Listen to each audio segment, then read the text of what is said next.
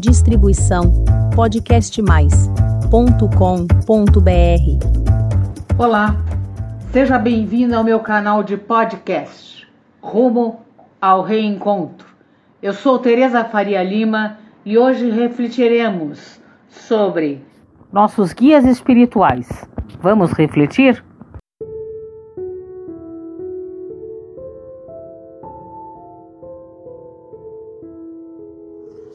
Muitos espiritualistas têm uma visão equivocada sobre a tarefa dos nossos amigos espirituais, chamados de mentores, guias, amparadores, anjos da guarda e etc. Tratam os benfeitores como se fossem babás ou guarda-costas particulares e acham que eles estão ao nosso dispor o tempo todo, nos acompanhando sempre que quisermos. Será que é assim que acontece? Mesmo? Ou é só a carência de nossa parte? Allan Kardec abordou esse assunto em O Livro dos Espíritos, na questão 491. E a gente vai ver que ele pergunta assim: qual é a missão do espírito protetor? A de um pai sobre seus filhos, guiar seu protegido no bom caminho, ajudá-lo com seus conselhos, consolar suas aflições, sustentar sua coragem nas provas da vida. E aí que temos de tomar muito cuidado para não interpretarmos mal. O conceito de um Deus Pai, tão fortemente arraigado na cultura e religiosidade ocidental, também aparece na obra kardeciana, devido à influência que a moral cristã tem sobre a obra. A ideia de pai, aqui, se refere ao sentimento de carinho e, ao mesmo tempo, a postura de quem tem mais experiência para nos auxiliar.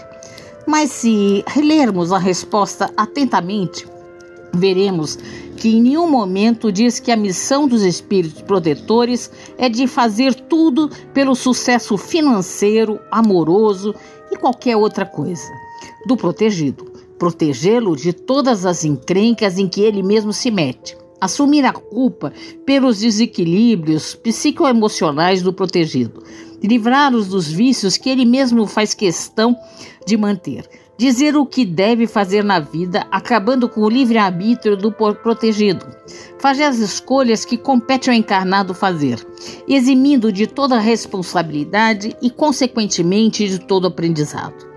E é isso que diz a questão 491.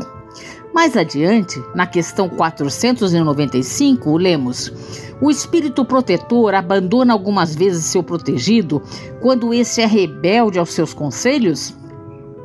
Resposta: Ele se afasta quando vê seus conselhos inúteis e que a vontade de sofrer a influência dos espíritos inferiores é mais forte. Todavia, não abandona completamente e se faz sempre ouvir, sendo então o homem que fecha os ouvidos. Ele retorna desde que chamado. Como podemos ver, as escolhas, boas ou ruins, são sempre nossas.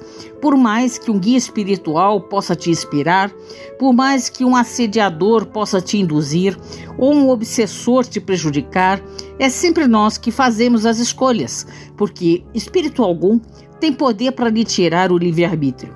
Tem gente que se pergunta: Puxa, por que meu guia espiritual me deixou entrar nessa roubada? Pois é, talvez algum benfeitor espiritual tenha tentado te inspirar. Possivelmente sua própria consciência tenha mostrado como deveria agir, mas seus vícios, fraquezas, comodismo, vaidade, egoísmo, raiva, mágoa tenham sido mais forte do que a voz do seu querido anjo da guarda. Lembre-se, semelhante atrai semelhante. Se você quer tanto desfrutar a presença dos benfeitores espirituais, seja em determinado momento do dia, ninguém está à nossa disposição o tempo todo. Lembre-se disso. Ou durante a emancipação da alma, lá como se chama viagem astral, desdobramento, procure estar em sintonia psicoemocional com eles. Caso contrário, eles até poderão estar ao seu lado, mas você não perceberá a presença deles. E isso pode ocorrer após a morte do corpo físico também. O fato de estar desencarnado não significa que você pode interagir com seu guia espiritual se não estiver na mesma sintonia e receptivo à presença dele. Muita paz, muita luz, muitas boas reflexões. Essa foi a minha mensagem de hoje. Obrigada por ouvir. E caso queira receber o aviso dos novos episódios publicados do Rumo ao Reencontro, deixe o seu e-mail em meu canal de podcast. Até breve. Distribuição podcastmais.com.br